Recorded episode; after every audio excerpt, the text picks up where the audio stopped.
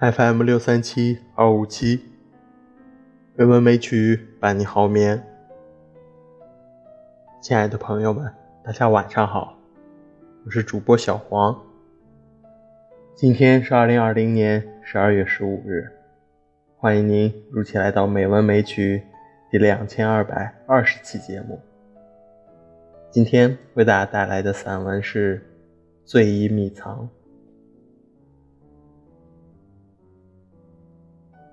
布达佩斯东北一百多公里，有一个叫埃盖尔的小城。去前就知道，那里有两个五百年前的遗物，一个是当年抗击土耳其人的古城堡，二是至今还没有废弃的大酒窖。匈牙利朋友说，如果我们不想在那个小城夜宿，又不愿走马观花。就无法把这两个地方都看全。那么选哪一个呢？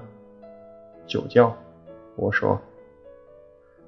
那城堡有很多动人的故事，譬如最后在那里抗击土耳其人的只剩下女人了。酒窖可没有这样英勇的故事。匈牙利朋友怕我们后悔。酒窖，我说。我知道英勇的城堡。值得一看，但那样的故事已经看得太多，因此更想看看大地深处的秘密。何况这个秘密还在传递。酒窖的进口处现在是一家酒厂，厂长听说来了中国客人，连忙赶来，也不多说什么，扬手要工作人员把厚厚的窖门打开。大家刚进门。就被一股阴阴的凉气裹卷了。这种发自地底的凉气是那么巨大，而且一种无可置疑的天然性，与周遭幽暗的光线、看不到头的石灰岩洞组合在一起，委实让人却步。三位容易感冒的伙伴打了一阵寒噤后，慌忙退出。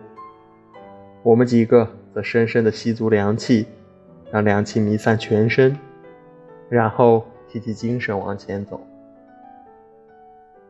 一排排绵延无际的酒桶出现了，桶上都标着年代。两旁时时出现一些独立的教室，铁栅栏门紧锁，储存着一些特殊年代的酒中珍品。空气中的酒意越来越浓。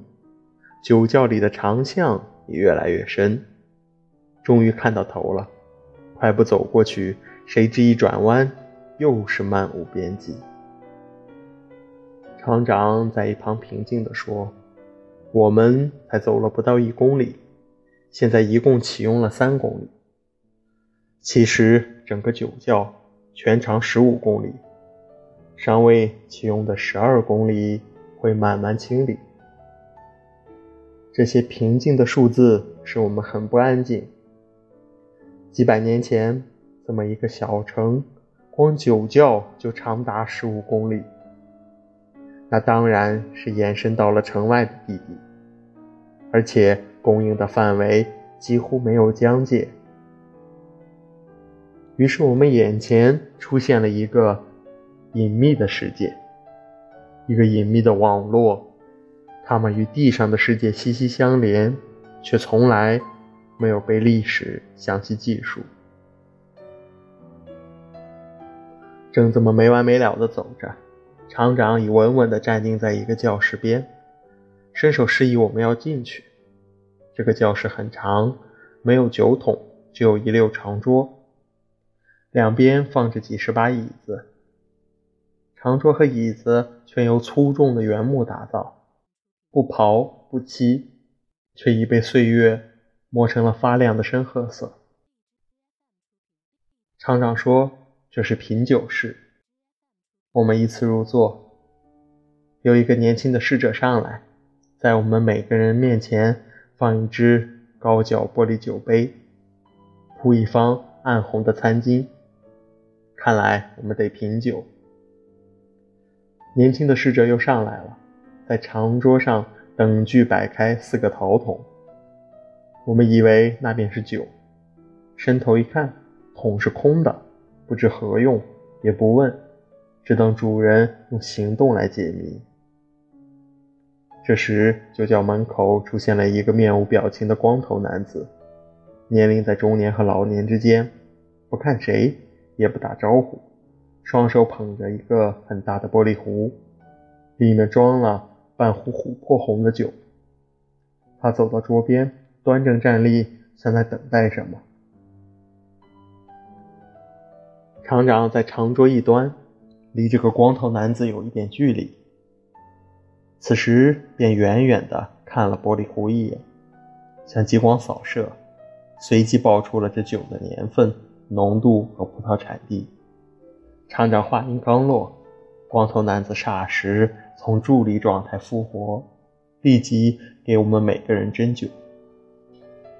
他斟酒时仍然面无表情，但他小心翼翼的姿态表现出了对酒的无上尊敬，好像是在布撒琼浆玉液。等他给每个人都斟上了，我们手持脚杯，转头看厂长，等他发话。厂长说：“请，但只能喝一口，最好不咽下，只在嘴里打转品咂。”说完便示范。频频的端杯，轻轻地晃了晃杯子，看了一眼，然后入口。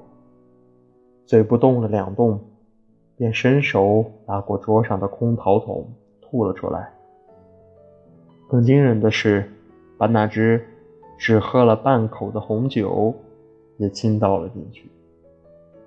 由于这杯酒出现前经历了如此隆重的仪式，我们眼看着这种倾倒。深感心痛。厂长知道我们的心意，说还要品尝多种品牌的酒，如果都喝下去，非醉不可。这当然是对的，但出于痛惜之情，我还是偷偷把那口酒咽下了，却又不得不把杯子里的酒倾倒在陶桶里。倾倒时尽量缓慢，细看那晶莹的琥珀红。映着烛光倾泻而下，如春雨中的桃花坞，娟然无声。接下去，光头男子一次次端着玻璃杯上来，厂长一次次的过一眼报出年份、浓度和葡萄产地，我们也就一次次的品咂、吐出、倾倒。开始时还偷咽几口，后来。连最清爽的也不敢咽了，因为已经感到身热脸烫，酒窖似乎也不再阴凉。不知已酒过几巡，突然间终于发觉厂长已经站起来了。品酒结束了，好几位伙伴站立时需要扶一下椅子，竟发觉一把把椅子稳如磐石，其重无比。厂长笑着说：“醉酒容易失态，这椅子不能让他们搬得动。这也是五百年沿袭下来的酒窖传统。”我们相视而笑，每人脸上都有五百年的酡红。走过长长的巷道，我们又回到地面。厂长细心，在品酒过程中看出了我们最喜欢的牌子，一人送了两瓶。那种牌子叫公牛血。酒窖的铁门轻轻地关住了，外面骄阳如火。没有下窖的几个伙伴奇怪我们为什么耽搁了这么长时间。为了抚慰，我们马上把手中的酒分给他们。又是寻常街市，又是边缘小城，如果没有特殊提醒，实在很难看出。在这番景象的地底下，有如此深长又如此古老的酒窖，谁也不能说已经充分了解了我们脚下的大地。你看，这块多灾多难的土地，竟然密藏着如此的醉意，连裴多菲和纳吉的热血都没有改变他的恒温，连两次世界大战。都没有干扰他的酣梦。那是一种何等的固执。欧洲有太多宣誓在外的东西，但宣誓在外的未必重要，大哉酒窖。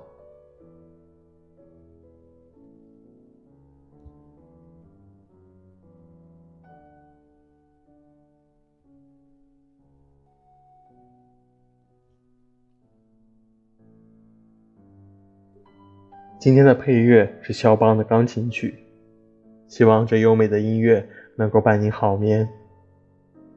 今天的节目就到这里了，感谢您的收听，亲爱的朋友们，大家晚安。